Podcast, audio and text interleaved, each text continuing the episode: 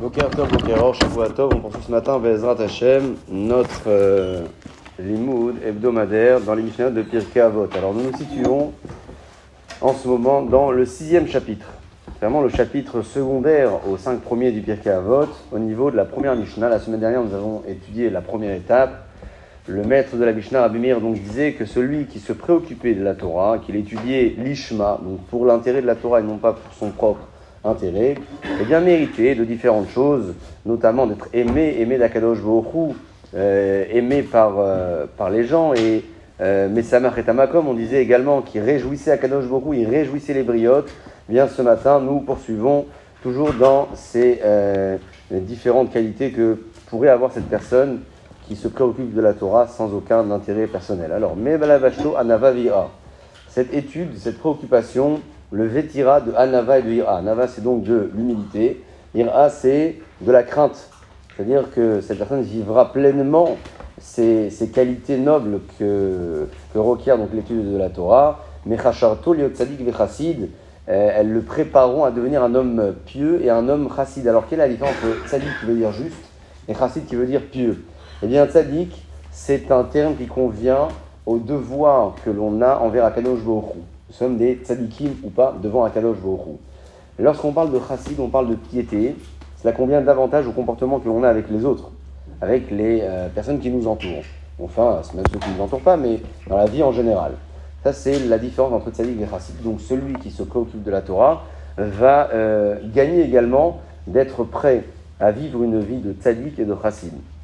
Yachar des Neheman, enfin, on poursuit toujours dans ces qualités que pourrait avoir cette personne. Yachar, c'est celui qui sera droit dans ses obligations, euh, quelqu'un qui ne sera pas fainéant ou, ou, euh, comme dit le commentaire du, du Yachin, quelqu'un de glouton, c'est-à-dire que même dans son comportement, il sera droit dans ses baskets, comme on dit aujourd'hui. Neheman, alors Neheman, c'est plutôt de la constance, c'est-à-dire que il n'y aura pas de, de mauvaises surprises. Ce pas quelqu'un avec qui on risque de vivre de mauvaises surprises. Quelqu'un qui sera constant dans sa façon de voir les choses. Merachaktu minachet, évidemment que euh, l'étude de la Torah éloignera la personne donc de la faute. Ou l'idée zechut. Et elle le rapprochera du zechut. Alors c'est quoi le, le Le zechut, c'est le mérite. Le mérite, ce sont les occasions où on pourrait cumuler du mérite. Il faut vivre ces occasions. Parfois, euh, on les vit, parfois, on ne les vit pas. Lorsque on se préoccupe de la Torah sans intérêt, quel que soit le domaine de la Torah, eh bien, Akadosh Baruch nous donne des occasions d'acquérir du mérite. C'est-à-dire qu'on aura plus de possibilités à faire euh, des belles actions, à rendre service, à étudier encore. Donc, en fait, c'est euh, c'est un effet presque boule de neige. C'est-à-dire qu'à partir du moment où on s'investit dans la Torah, eh bien, Hachem va poursuivre le travail pour nous, puisqu'il va nous donner les occasions de le faire encore et encore et plus facilement pour avoir du mérite. Nehenin, Mimenu et Tsavetushia Bina Ugura. Neheni Menu, la population qui entourera cette personne, profitera de Etza, de ses conseils. Tushia, alors Tushia, c'est le, profit que, procure le conseil. C'est-à-dire qu'il y a le conseil, on a besoin d'un conseil, donc on prend un conseil, puis on entend. Et il y a aussi la conséquence de ce conseil-là. Lorsqu'on a reçu un bon conseil, eh bien, on est content. On vit un moment de plaisir. Ça nous a, par exemple, résolu un problème ou autre. Ça, c'est la Tushia. Enfin, Bina. Bina, vous le savez, c'est tout ce qui dépend de, de, de, de, de l'intellect. Hein. C'est la compréhension d'un élément au travers d'un autre. Cette personne donc, qui se préoccupe de la Torah, toujours en parlant du même personnage, aura cette capacité à partager autour de lui de la Bina, de la sagesse et, euh, de l'intellectualité. Gevura, alors Gevura, ça se traduit généralement par de la force. Ici, on ne parle pas bien évidemment de la force physique, on parle de la force à euh, tenir euh, contre vents et marées hein, dans sa vie religieuse. C'est quelqu'un qui arrive à tenir contre vents et marées, contre les tendances, etc.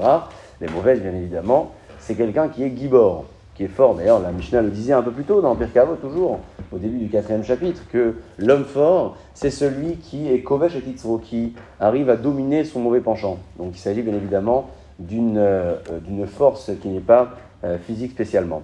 Le verset qui est référent ici, c'est un verset écrit par Shlomo Ameler dans Michelet, dans lequel euh, Akadosh s'adresse à nous. Il nous dit Li etushia ani bina li gevura. Le conseil, le profit de ce conseil, ou bien la sagesse et cette force-là, définie juste avant, appartiennent donc à Kadosh Baruch qui peut l'adresser en retour à celui qui se préoccupe de la Torah sans intérêt à nouveau pour préciser de quoi il s'agit. Le, point qui conclut maintenant cette Mishnah, toujours en, euh, qualité mais surtout en avantage, on va appeler ça des avantages que euh, peut procurer donc cette étude, nos tenetlo malchut, elles peuvent euh, donner à cette personne malchut. Malchut, alors c'est de la royauté, mais c'est pas de la royauté parce que nous ne sommes pas tous des rois, mais c'est une, euh, clarté, de, même au niveau du visage. C'est quelqu'un, vraiment, on voit parfois des personnages de Torah qui ont quelque chose de particulier. Sur le visage, ça éclaire. C'est ce qu'on appelle le rod. La, suite, c'est le même chala, c'est cette possibilité carrément d'ordonner ou de transmettre des, des obligations à d'autres. Hein. C'est pas avoir la place d'un dominateur, mais de pouvoir se faire entendre. Hein. On peut dire des choses et pas forcément se faire écouter lorsqu'on parle de même chala, donc cette qualité que peut avoir donc, la personne en question ici, euh, c'est qu'elle sera en mesure de donner, d'ordonner de, carrément, et avec facilité, puisque, toujours en conformité avec la Torah, bien évidemment, puisque les propos euh, qu'il tiendra sont des propos qui transféreront finalement la Torah qu'il a, euh, a en lui. Rikourdine, il aura cette facilité aussi à, analyser euh, la justice, le, le, le, apporter un jugement, Omegalino Torah, on pourra dévoiler à cette personne-là les secrets de la Torah. Alors, c'est quoi les secrets de la Torah? Il y a des mitzvot ou des phases de la Torah dont on ne comprend pas véritablement les tenants et les aboutissants. On a quelques commentaires parfois, mais on ne s'en contente pas toujours. Le, le Torah, le secret de la Torah, c'est carrément euh, un niveau qui pourrait se rapprocher de la prophétie, comme ça il dit le commentaire du Yachin.